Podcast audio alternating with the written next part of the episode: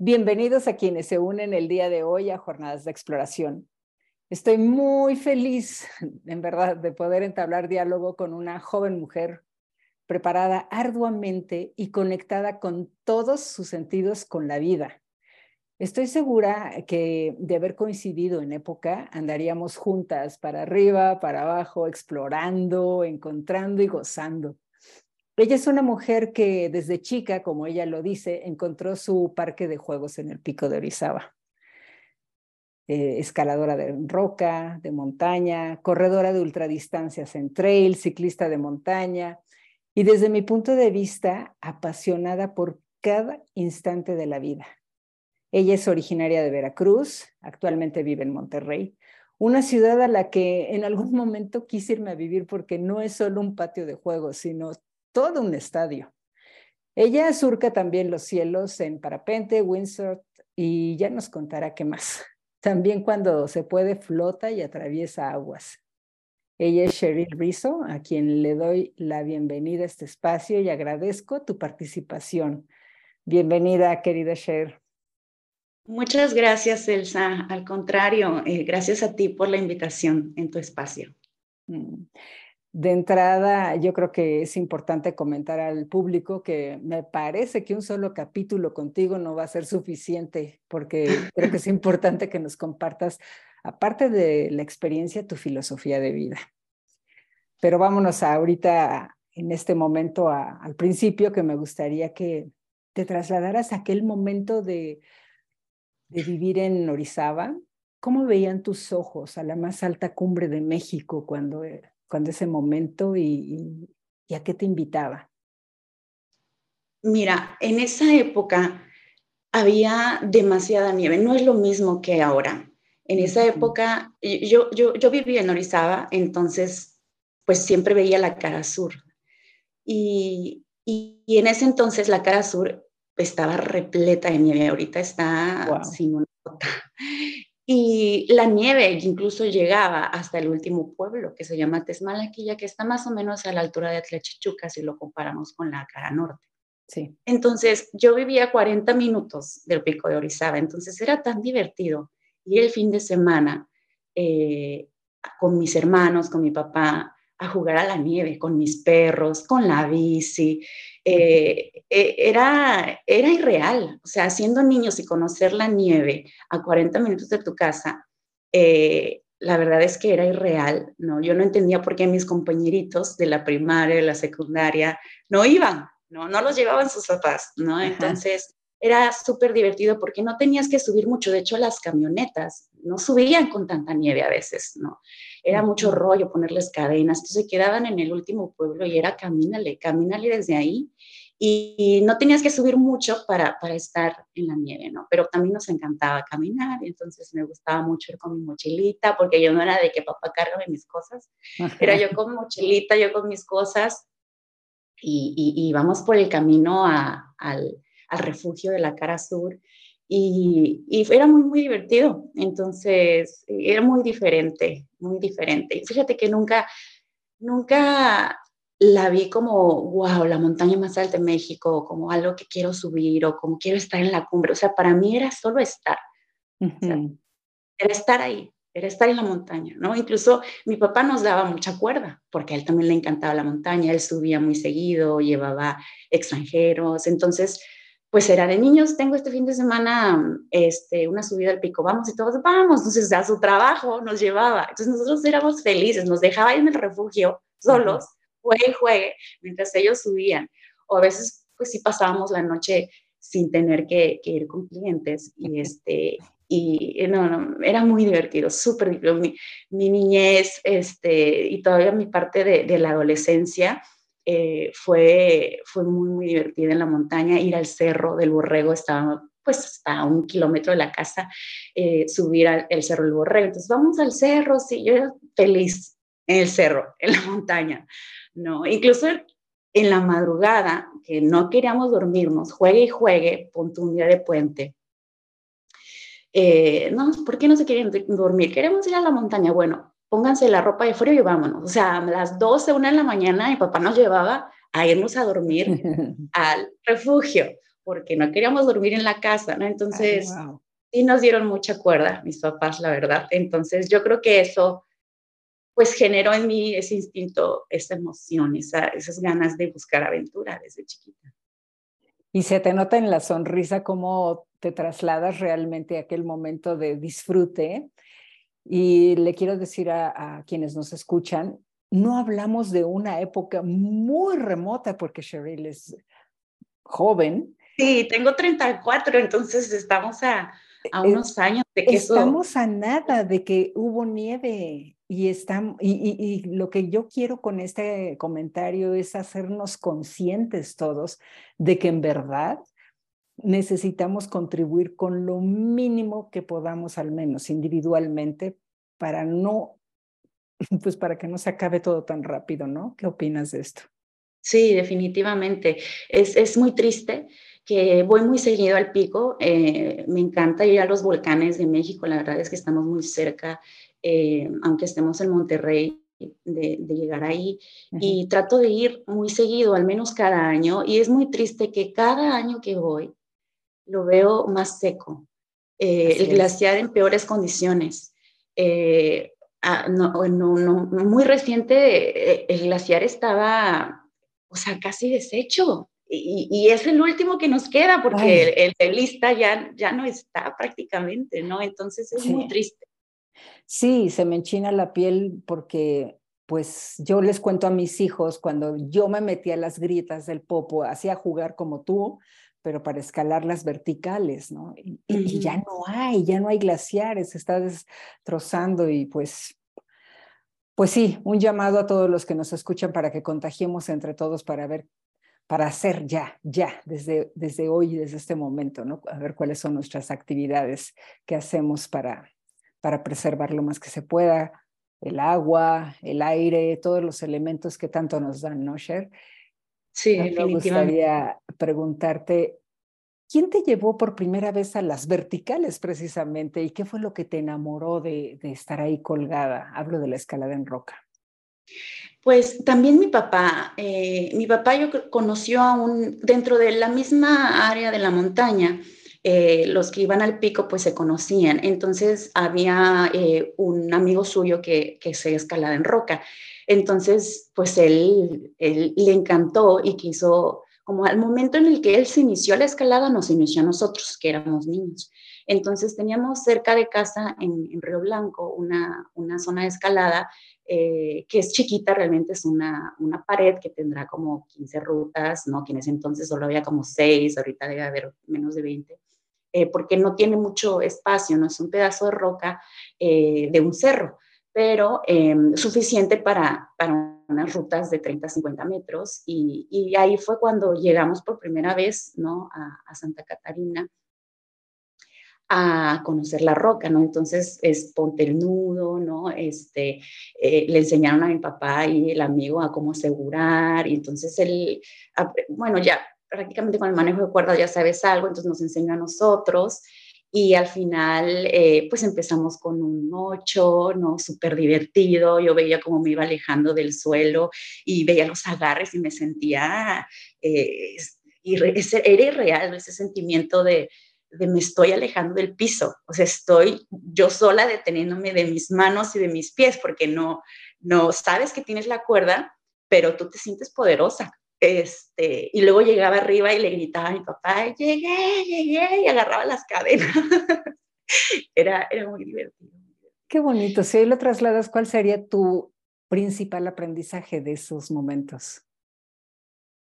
Pues de, de conectar, de conectar con, con, la montaña, con la naturaleza, eh, de vivir experiencias. O sea, ese fue como mi, mi aprendizaje, como la realidad es que mm, Actualmente y en ese entonces, porque he ido como eso me, ha, continuado estando conmigo, em, y como que me, ha dado pues ciertos valores, como cierta forma de ver la vida y de disfrutar con lo que tengo, o sea, disfrutar solo por estar ahí, o sea, no, nunca pensar en lo material, en lo que los compañeritos querían, tenían. En ese entonces no existían celulares, pero pero sí tenían jueguitos y que el videojuego y que, ¿no? El Nintendo. Y, y, nosotros era como que, pues solo tenemos nuestra bici, ir a escalar, ir a la montaña y, y, y para mí era suficiente. O sea, te hace ser feliz con, con menos. Maravilloso. Y, y después de estar allí en esa infancia, por estudios te fuiste a Monterrey. Sí. Ya, eh, mucho más amplios y, y ahí que hallaste. Muchas montañas, muchas montañas 360 para donde quiera que voltees. Entonces lo que yo hice fue llegar aquí y yo dije, a ver, yo no conozco ninguna montaña.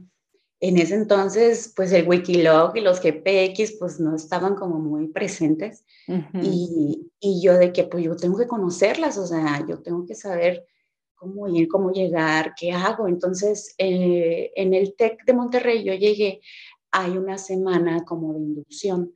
Entonces hay muchos stands en donde tú puedes irte a inscribir a diferentes actividades eh, curriculares.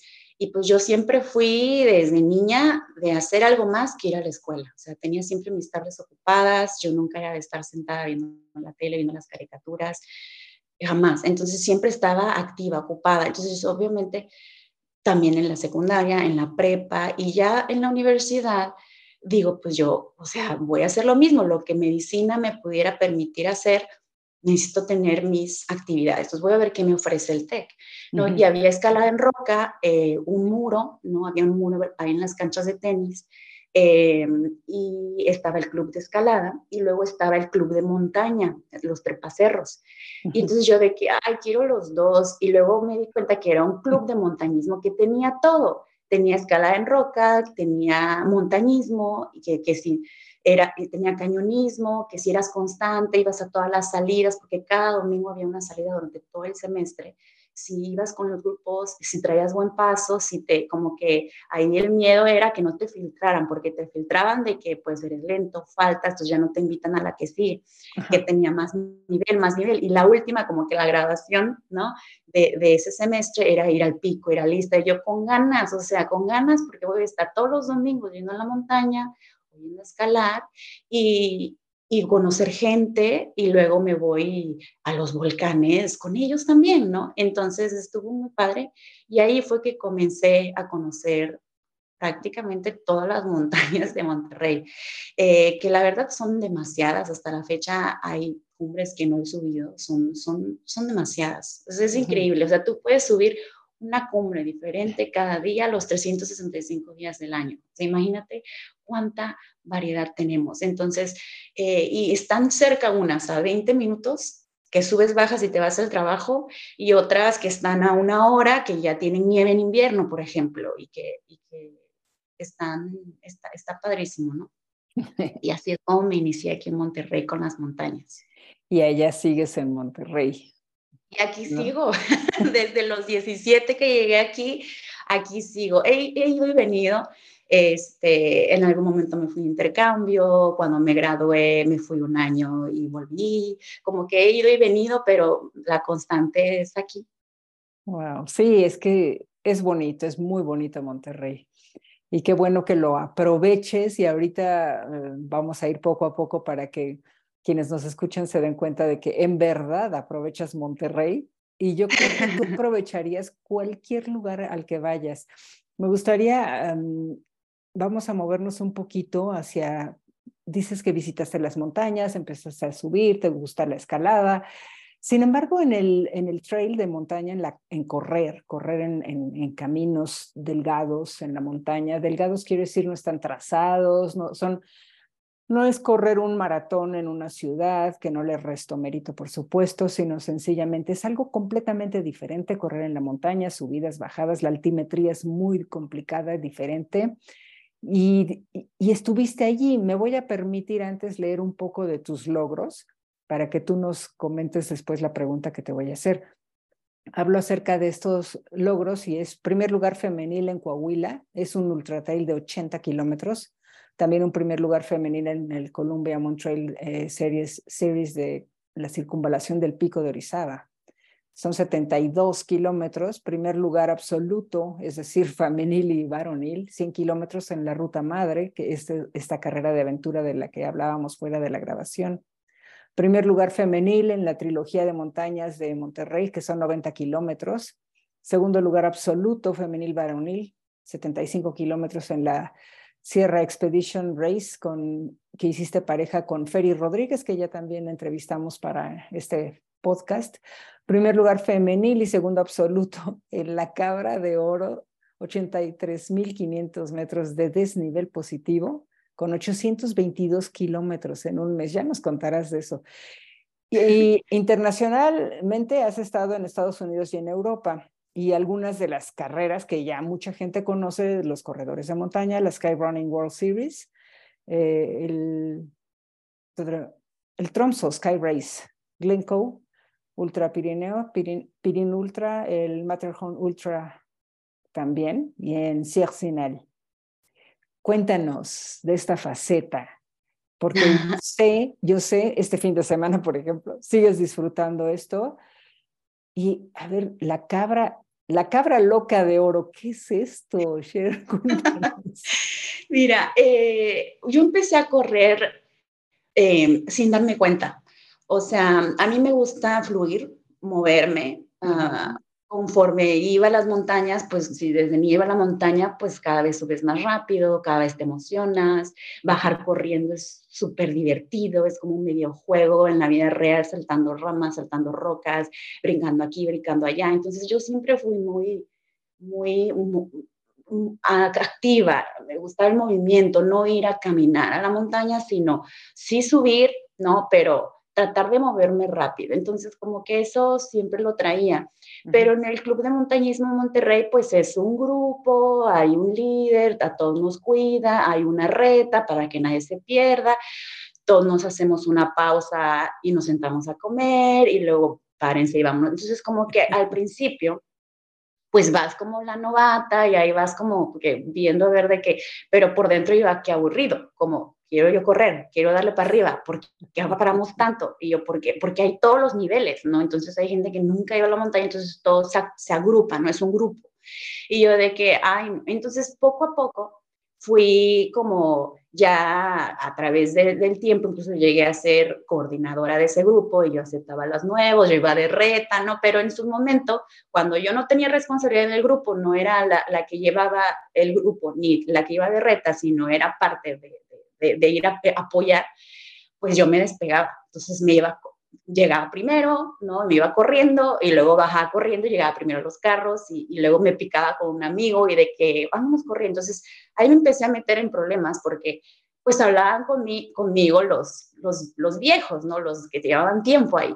Eh, no viejos de edad, sino viejos en el club. Entonces eh, me decían de que, Sheila, es que pones el desorden, es que este, hay que estar juntos, ¿qué pasa si alguien se esguinza? Te vamos a necesitar, ¿no? Yo de que, ay, o sea, como que entonces me empecé a sentir limitada.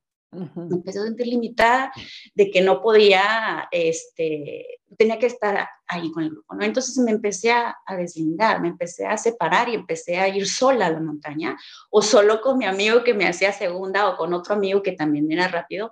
Entonces nos íbamos y empecé a hacer salidas sola o con alguien más dejé de ir al grupo eh, en grupales y, y a partir de ahí pues yo no me daba cuenta que estaba haciendo trail running, ¿no? O sea, que estaba subiendo, corriendo y bajando, corriendo.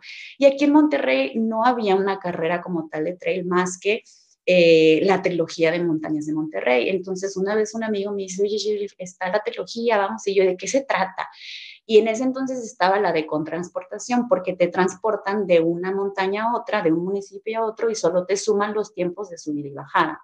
Entonces fui, y estuvo bien divertido, éramos 10 personas compitiendo. O sea, tampoco era conocida, iban nada más los que andaban en los cerros, que éramos muy pocas personas. Ahorita te encuentras en el cerro cientos de personas todo el tiempo, pero en ese entonces eh, no era tan conocido, entonces fue como la primera carrera que hice, la trilogía de montañas sin transportación, no, con transportación en el 2010.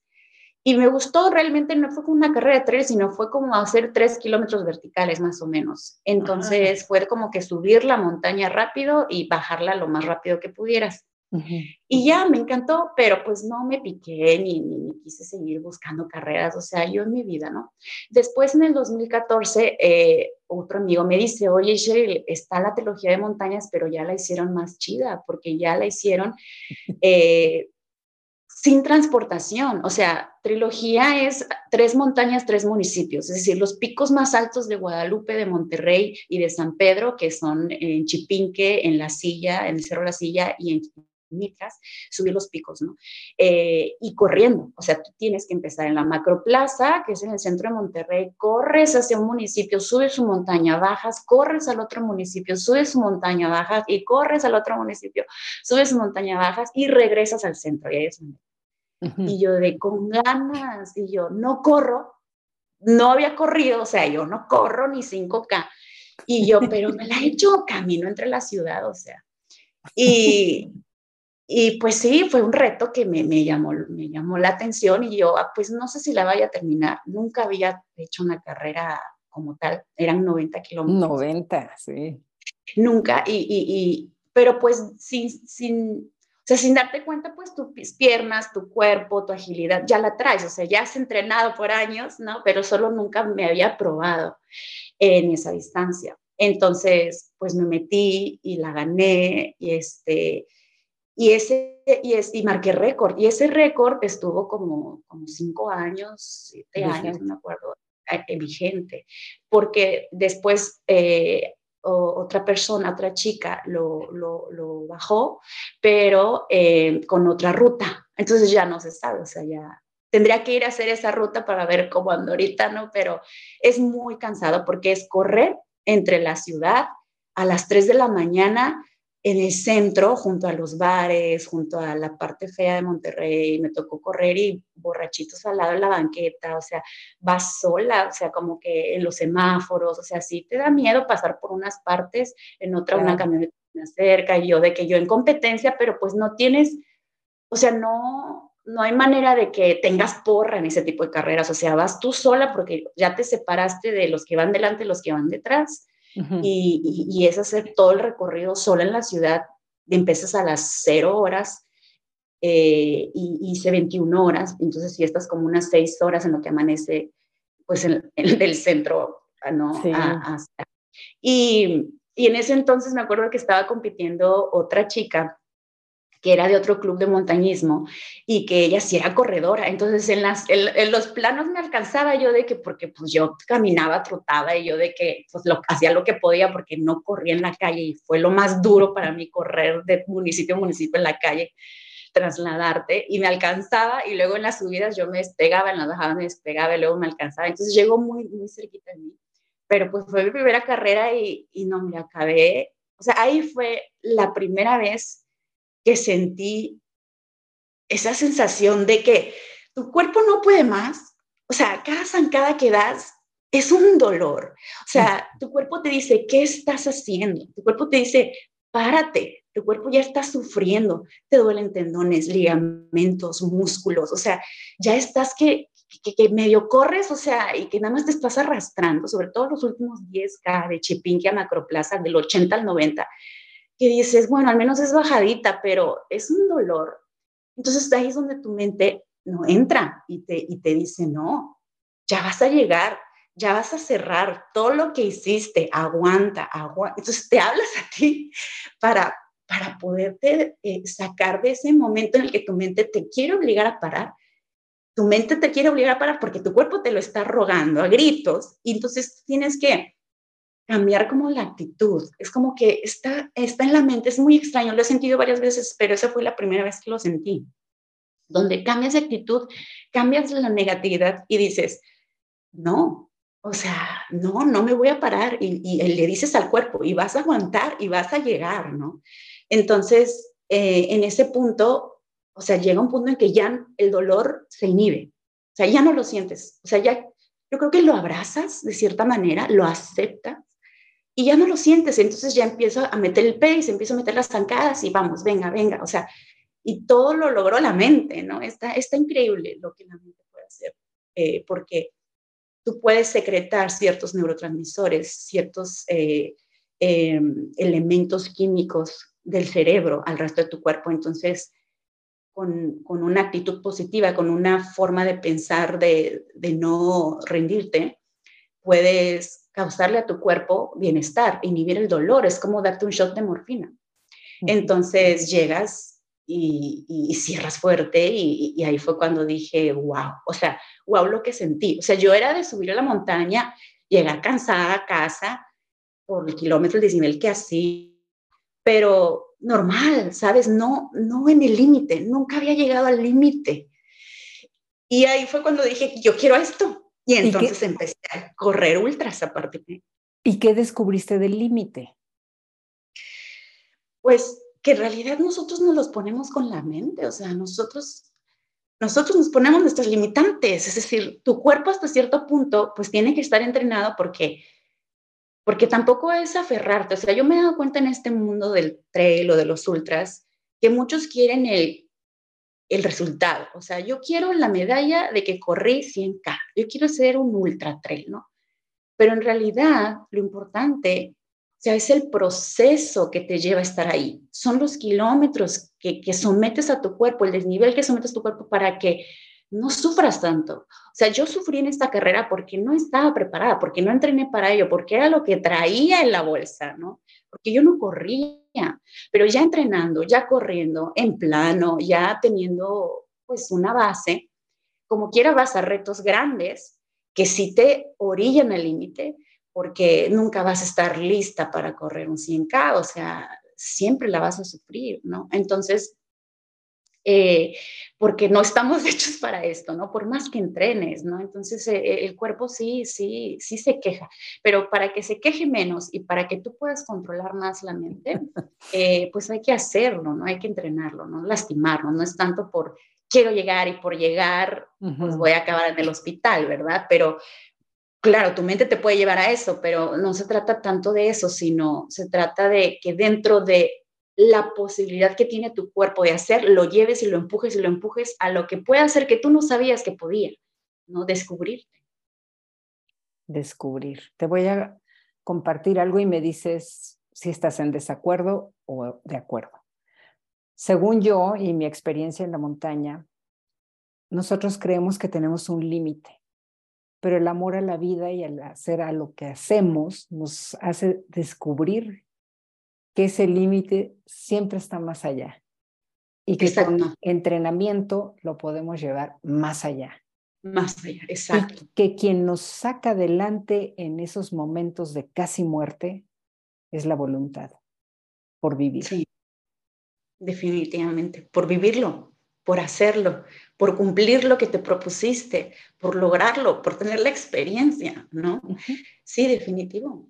Y la experiencia es vivir. Me gusta mucho algo que dijiste, Sher, de acerca de cómo mucha gente compite por la medalla, cómo mucha gente compite por la foto, el like em, y sentirse, no sé qué. Ponerse un título, no te sube mucho el ego. La verdad es que te sube mucho el ego el decir que yo lo pude, yo hice 100K, poca gente hace 100K, o sea, yo llegué, o sea, es que te aplaudan, o sea, y mucha gente cae en eso, ¿no? Y es como, no, o sea, como es lo que tú vas a vivir, lo que vas a conectar, lo que te va a dejar, el proceso, ¿no? Es como, yo ya hice un 30K, ahora mi siguiente es un 100K, de que sí, se vale soñar, sí, claro que se puede, pero hay un proceso que no hay que saltarse, ¿no? Hay un proceso que quieras que no con mi historia suena con que nunca corrí, corrí un 90K, no, pero la realidad es que yo tenía un background, todo ese proceso que ya estaba palomeado sin yo lo propuesto.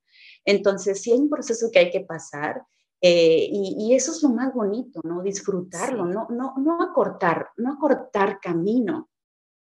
Sí, creo que cuando acortas esos caminos, cuando te brincas escalones en ese proceso, vienen, al menos en la montaña, los accidentes.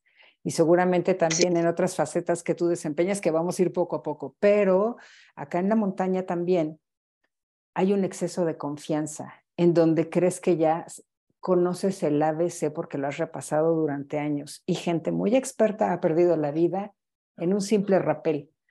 Y es por ese exceso de confianza. Y creo, en mi experiencia, que la vida es tan maravillosa que vale la pena poner nuestra atención en cada milímetro y más pequeño de lo que hacemos para hacerlo bien.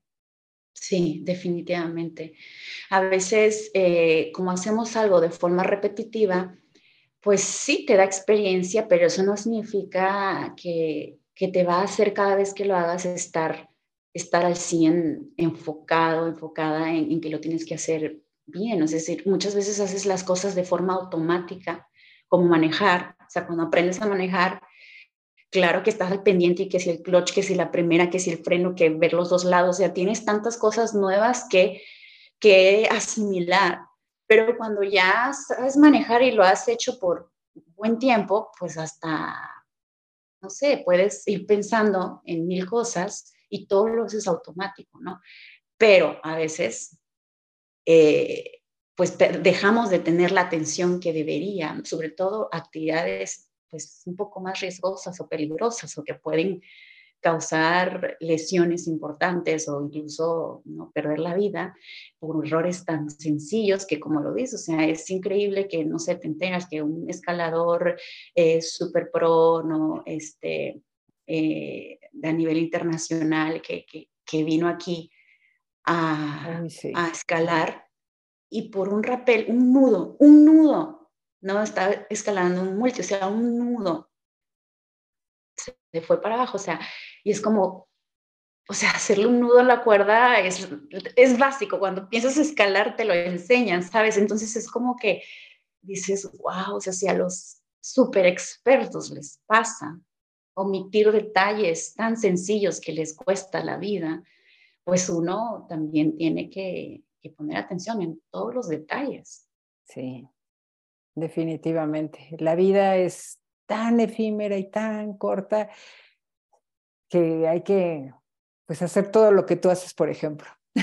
Sí, disfrutarla. exacto. Dime, dime qué momento de la, de la corrida, porque has corrido también en Europa, en Estados Unidos, de aquellos momentos, ¿cuál es el que em, más te ha marcado a ti y, porque te haya gustado, por un lado, o que te haya marcado también otro porque no te haya gustado? Eh, pues mira, em, el Matterhorn Ultrax es una carrera de skyrunning y esa fue prácticamente mi primera carrera de skyrunning, que es correr alrededor de, de, de varios cuatro miles. Y no sabes, o sea, está, está ahí en Suiza y, y estás en, pues uno de los mejores lugares para esquiar, uno de los mejores lugares para escalar, uno es, estás eh, rodeada de montañas, de nieve, o sea, toda la carrera fue irreal, o sea, parecía que estabas en una película. Pasar por lagos, cascadas, la montaña, claro que correr a 4.000, 3.000, pues, o sea, te saca otros demonios diferentes a correr a nivel del mar, a correr a, ¿no? Eh, y, sí, eh, la sufrí de una forma diferente por la altura, pero la disfruté muchísimo por las vistas, ¿no? Espectacular, espectacular. Eh, ver el Matterhorn todo el tiempo, que es una montaña que siempre me ha llamado la atención. que posiblemente este año vaya a subirla, ¿no? Ya, ya me lo propuse porque se queda en un sueño, se queda ahí arriba, ¿verdad? Como que... Y no, y no, y no, no lo este, pones en la mesa, ¿no? Para que sea realidad. Entonces, este año es la idea.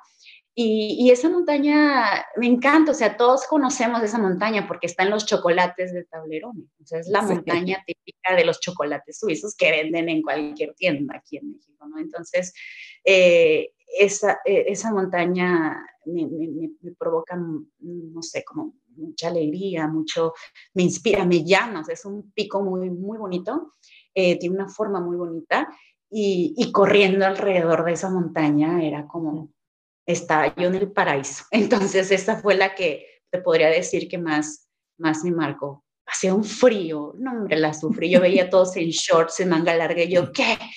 Y yo de que temblando con los guantes, y yo, muévete, muévete, mantente en calor, ahorita bajas, no hombre, la sufrí mucho este, pero muy bonito. No, pues buenísimo. Seguro vas a regresar y otras locuras se te van a, a, meter por la mente, estoy segura. Oye, hay, algo, hay algo de ti que me, que me apasiona, que me emociona, que me hizo también buscarte, acercarme contigo, que mm, de alguna manera, bueno, aplaudo muchísimo, la verdad.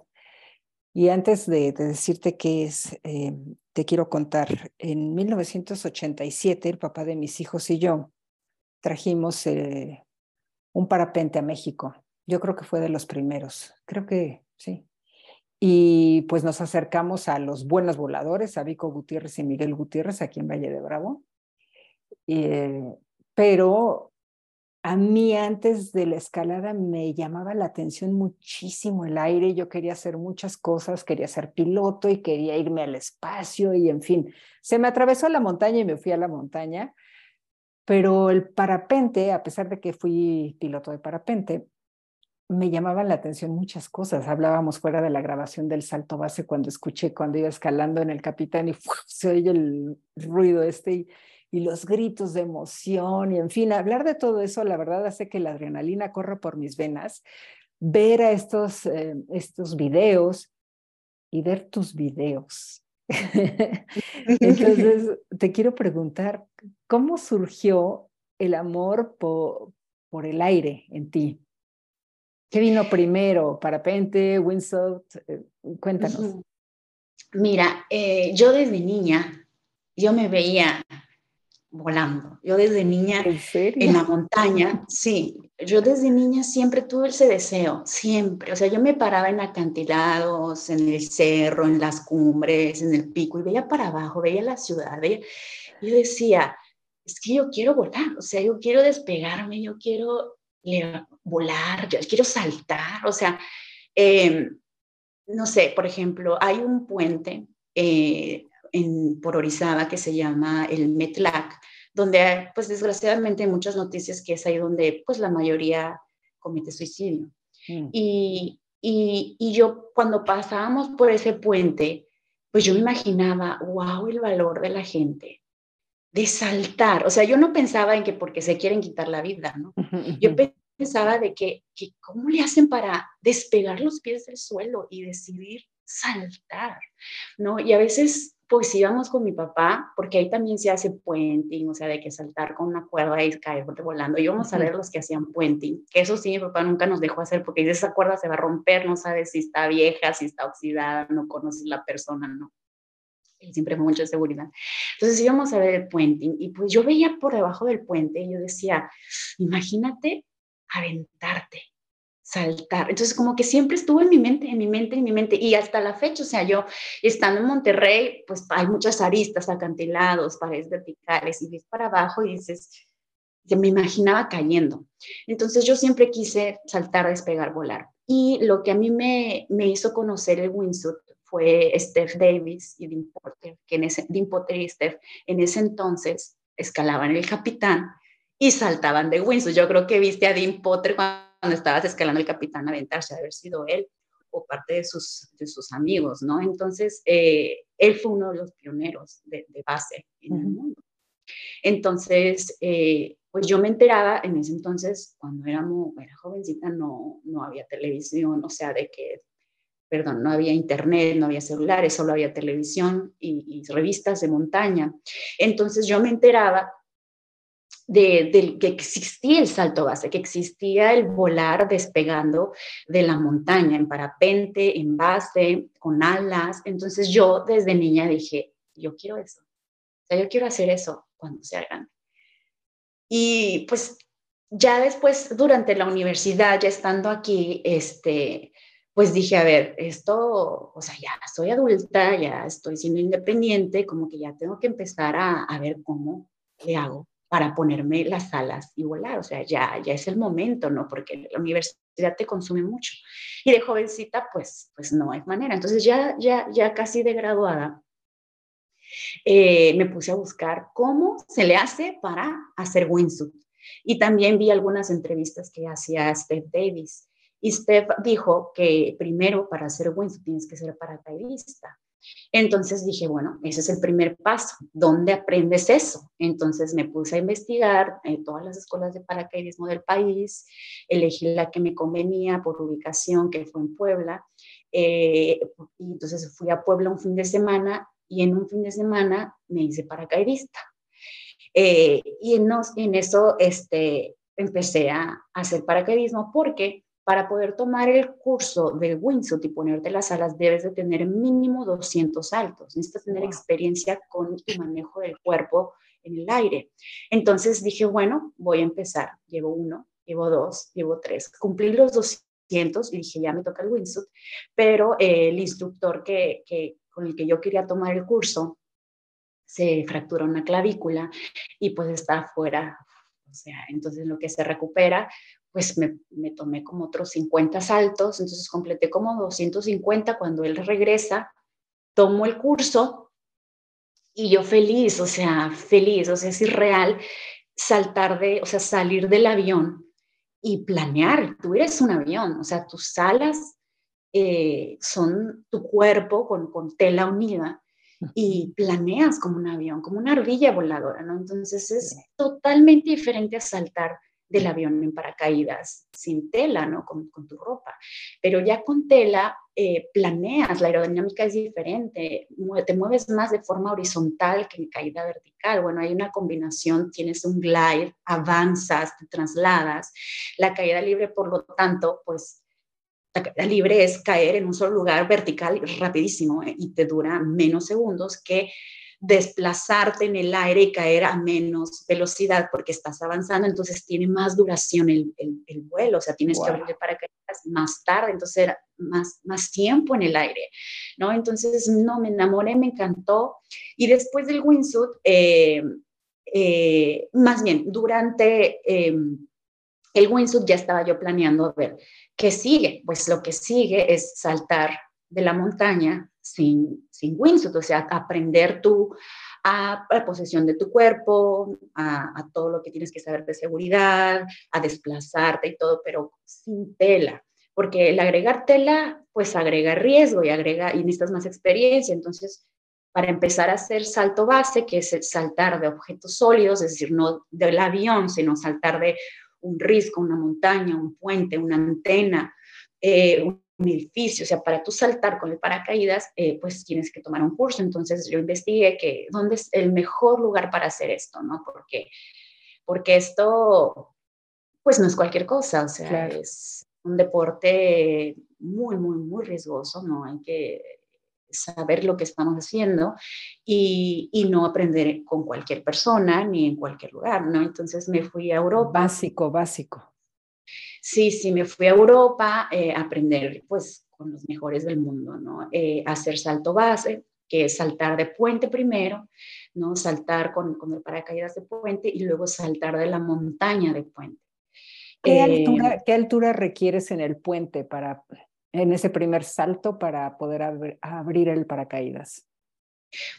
Es que mm, entre más altura es mejor para principiantes. Es decir, si tienes una mínima altura, puedes saltar una antena, pero el tiempo de reacción es menor. Sí. Entonces, tú necesitas tener, claro, un puente no está como que muy alto, que digamos, ¿no? Pero sí necesitas tener suficiente tiempo de reacción para posicionar tu cuerpo bien, tener la caída libre bien, es decir, no tener que abrir enseguida, porque si tú saltas y quieres abrir enseguida y no conoces cómo posicionar tu cuerpo o no tienes esa memoria muscular, puedes cometer un error y girarte, ponerte de cabeza, caerte mal, abre mal paracaídas y bueno, es una fatalidad, ¿no? Entonces, entre más tiempo de caída tienes, pues te puedes conforme vas cayendo empiezas a ganar velocidad y ganar velocidad es comenzar a sentir aire y comenzar a sentir aire es como en el paracaídas, es algo que te sostiene, ¿no? Entonces necesitas sostenerte con tu cuerpo, tomando ese aire para eh, mantenerte estable, ¿no?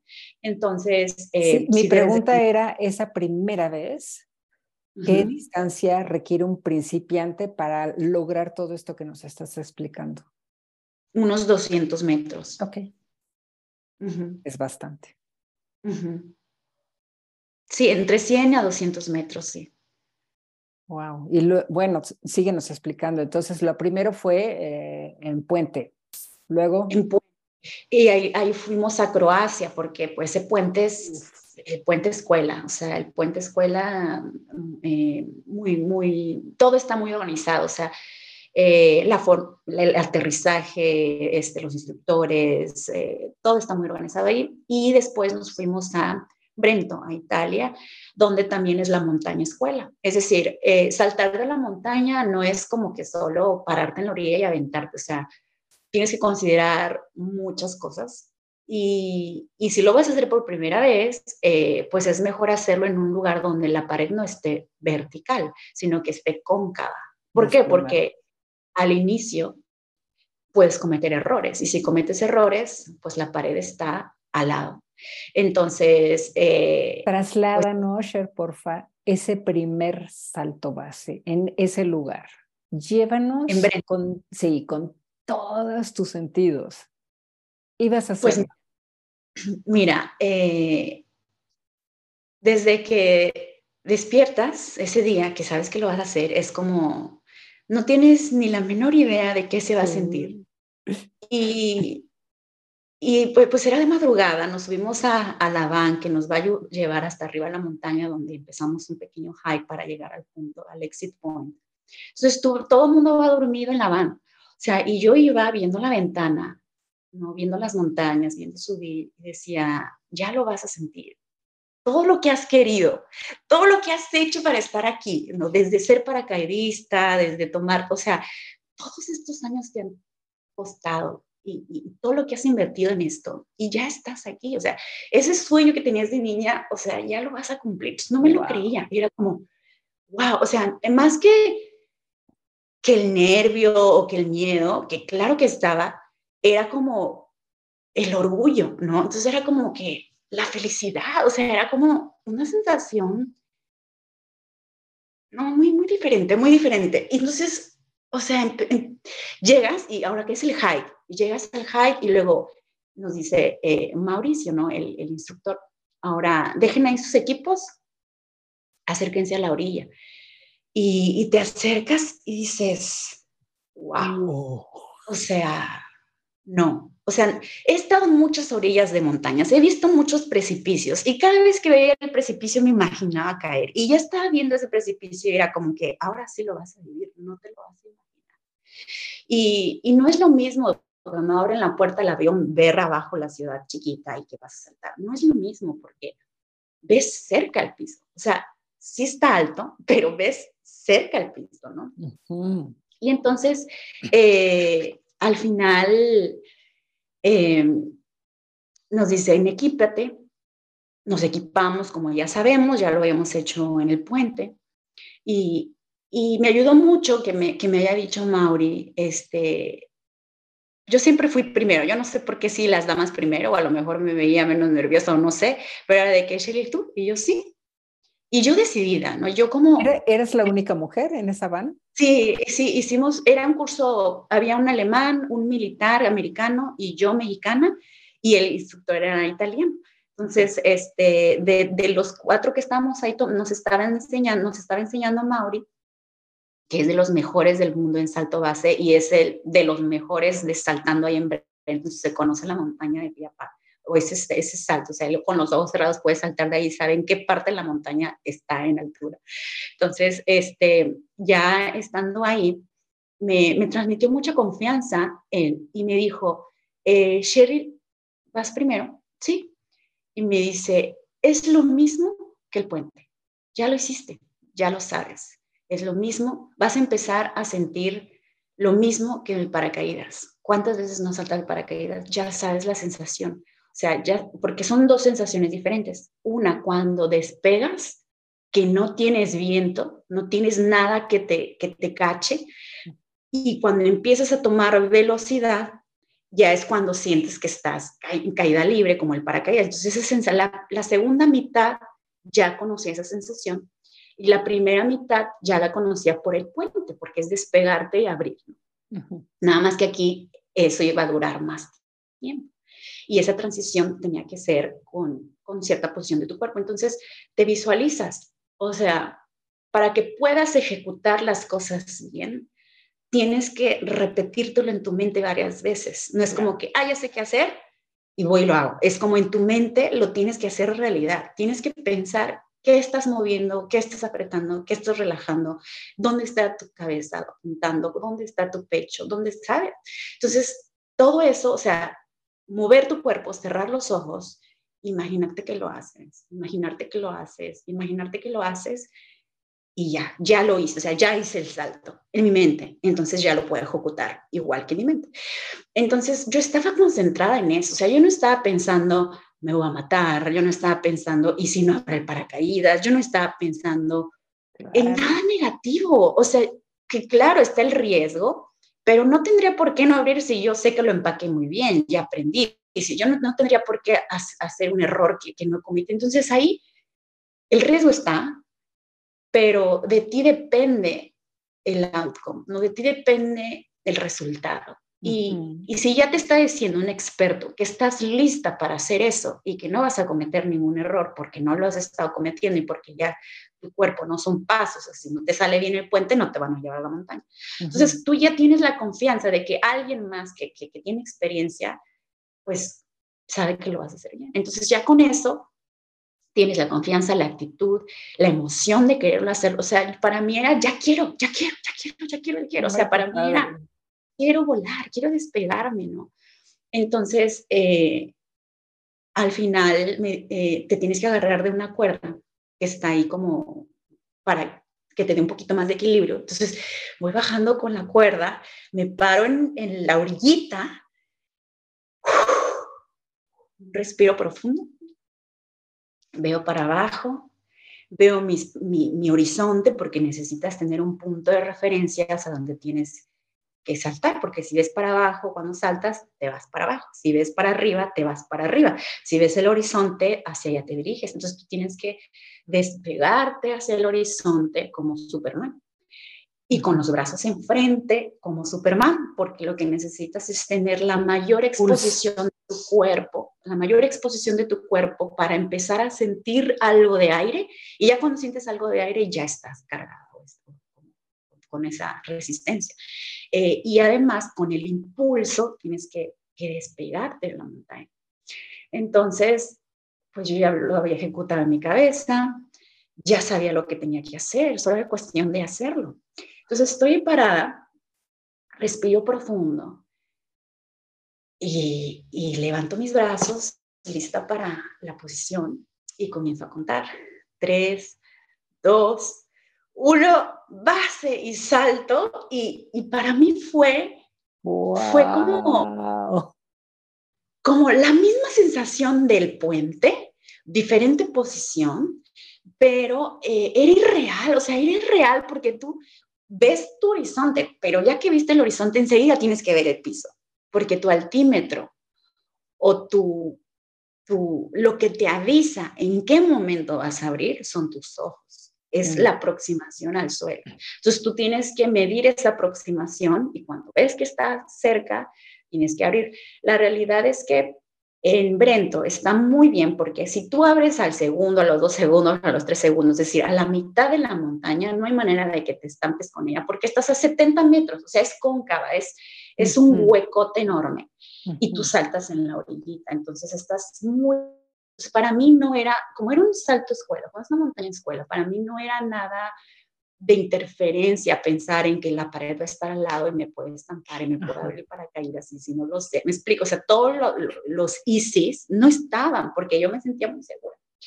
Eh, y estaba en un lugar seguro, con un metro seguro y haciendo todo como debe ser. Entonces, para mí era como, no sé, no sé, este, saltar del bungee, saltar al agua de un trampolín, o sea, para mí era algo como que me va a cachar el aire voy a tener la sensación que ya conozco, me va a cachar un paracaídas cuando lo me va a detener la caída, ¿no? Entonces, yo salto, hago lo que tengo que hacer, de quedarme pues en box, que es como que tratando de cachar aire, ¿no? El primer salto es, es, en una posición como sin mover nada de tu cuerpo, así como sales, así te quedas como, como cuadradita y empiezo a sentir el viento, empiezas a sentir la velocidad. O sea, sales y no hay nada de viento, nada de caes, caes, caes y empiezas a escuchar, ¿no? Porque escuchas el viento que pasa al lado de ti, como empieza, ¿sabes? Y es como que, wow, wow, wow.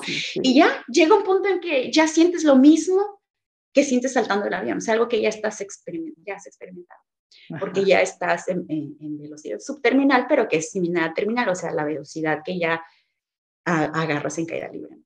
Entonces ya en ese momento, pues toca abrir, pero pues abrir también es mover tu brazo hacia atrás para tomar el piloto que va a abrir el paracaídas y no, no desestabilizarte.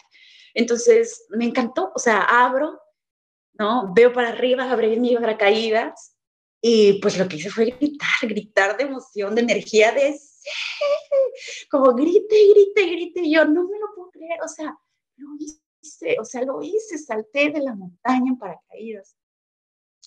Y, fue increíble, fui a una zona de aterrizaje y lo que ya aterrizas y entonces ya estás seguro, ¿no? Porque no acaba el salto abriendo el paracaídas, acaba aterrizando y tocando tierra, ¿no? Porque este, también tiene su chiste en la montaña. El aterrizaje porque no tienes una pista enorme, un campo gigante como en paracaidismo, tienes un espacio pequeño, hay árboles, tienes que ir calculando, estar activa, no ir calculando cómo voy a entrar, cómo está el viento, etcétera, eh, para tener un buen aterrizaje. Entonces, tocas el piso y es como que ya, ya, lo hice, quiero más. y, ya, al final estuvimos haciendo como tres saltos al día, estuvimos como eh, varios días, hice como 12 saltos y, estuvo muy increíble porque eh, el ese día, ¿Ese día hiciste 12 saltos? Hice tres, hice tres y toda mi estancia ah. fueron 12. Sí, entonces, pero cada salto fue diferente porque, o sea, ya que lo hiciste bien y ya que estuviste estable, ahora vamos a agregarle algo más, algo más. Entonces el siguiente fue, ahora vas a traquear, o sea, despegarte de la pared y avanzar horizontal con tu cuerpo. Muy bien, ahora tu salida no va a ser parada en la orillita y saltando, sino corriendo desde atrás, impulsándote. O sea, para que la parábola sea mayor. Entonces te despegues más rápido, agarras velocidad más rápido y la transición al, al, al track para desplazarte ya no es más continuo, ¿no? Es diferente que si estás parada, saltas, caes tantito vertical y luego enfrente te desplazas, a saltar con una parábola curva y agarrar ese aire para seguir avanzando y eso es como volar, o sea, a mí es el salto que más me gustó, el, saltar corriendo y traqueando, porque literal te sientes como Superman, Superman, o sea, te sientes un personaje de la película, o sea, haces cosas que, o sea, es irreal, yo todavía no me lo creo. O sea, yo todavía no me lo creo. Es como, ¿de verdad hice eso?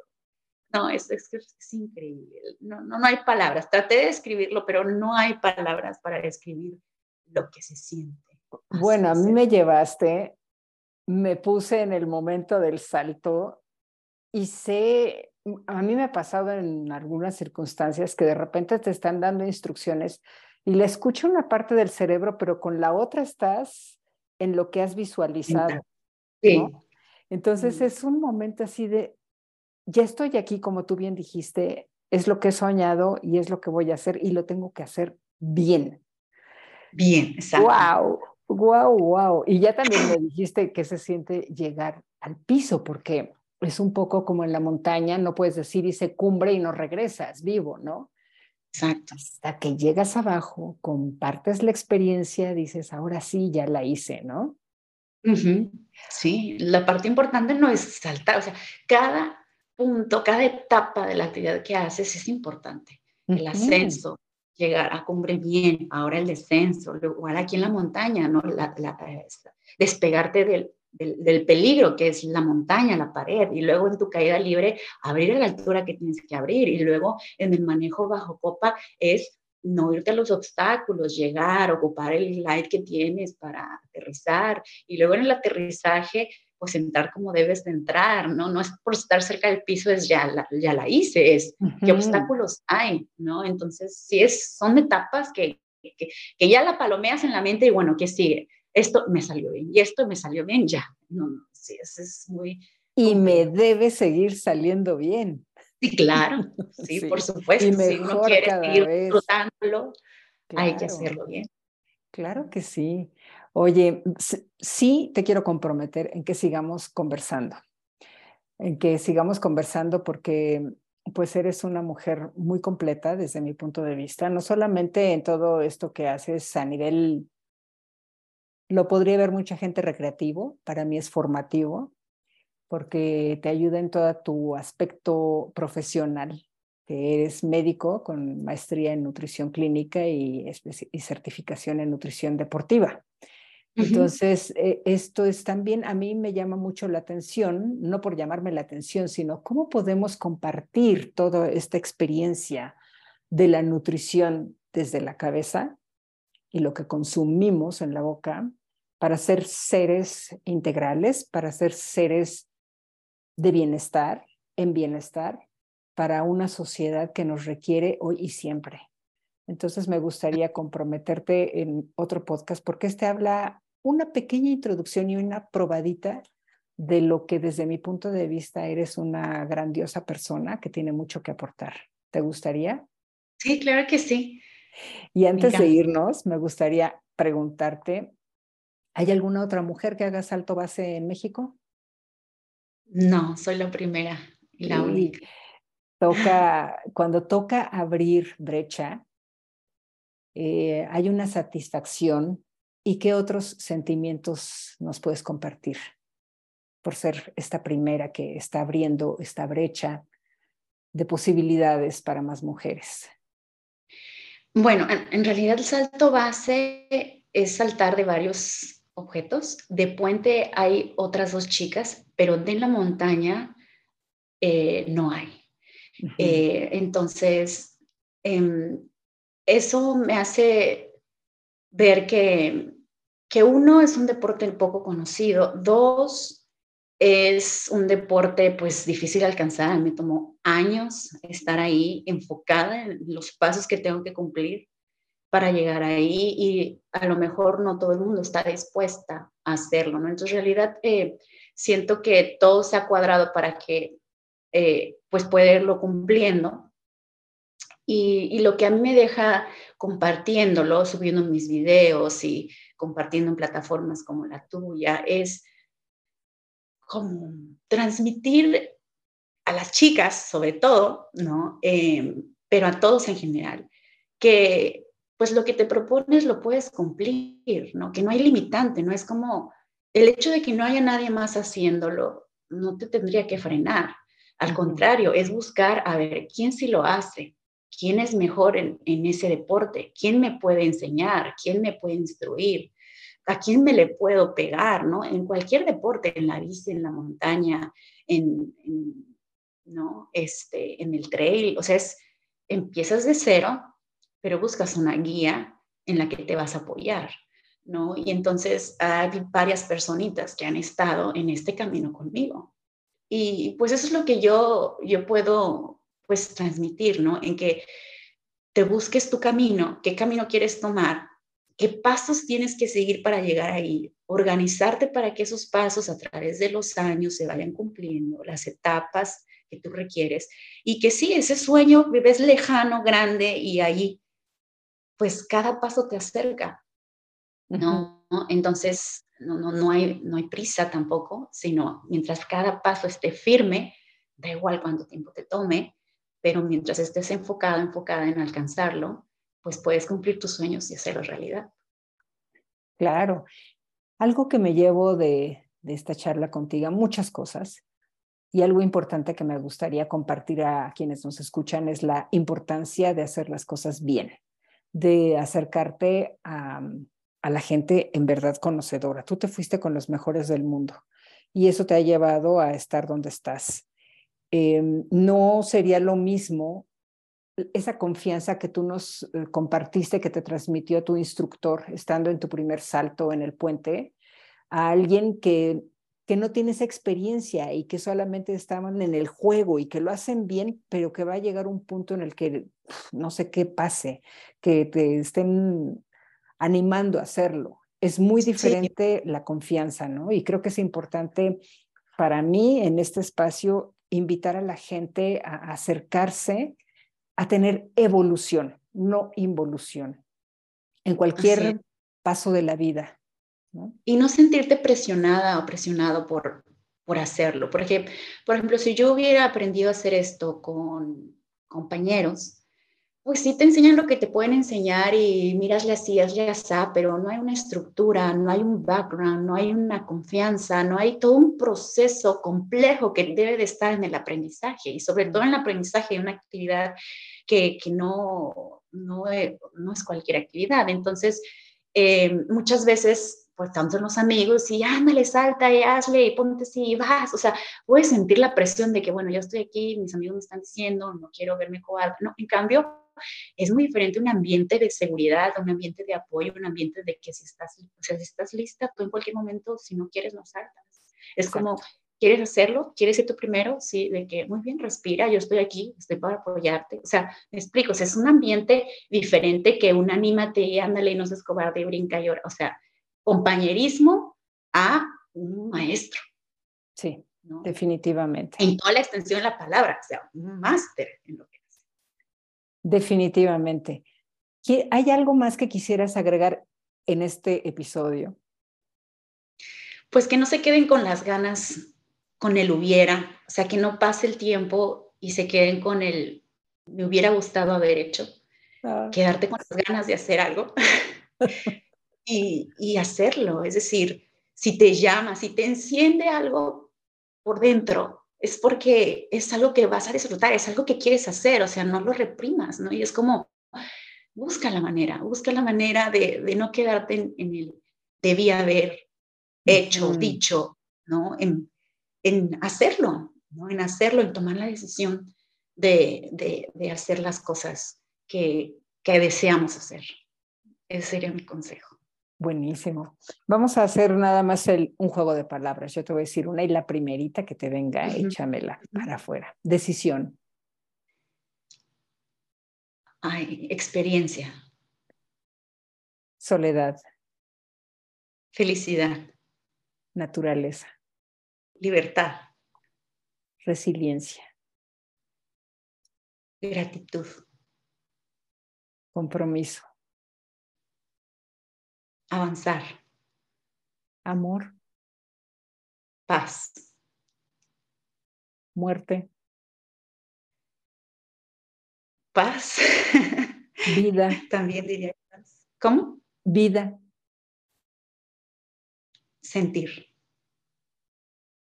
Oye, pues nada más que agradecerte muchísimo este momento, que ya ahorita nos pondremos de acuerdo para el siguiente, porque como decía, tienes muchísimo y sí, sí quiero comprometerte para que sigamos esta charla.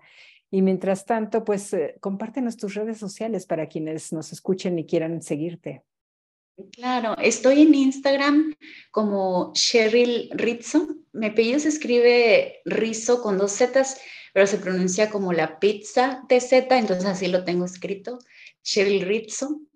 Y em, así estoy en, en, Instagram y en Facebook estoy como, como se escribe normal, Cheryl Rizzo con doble Z.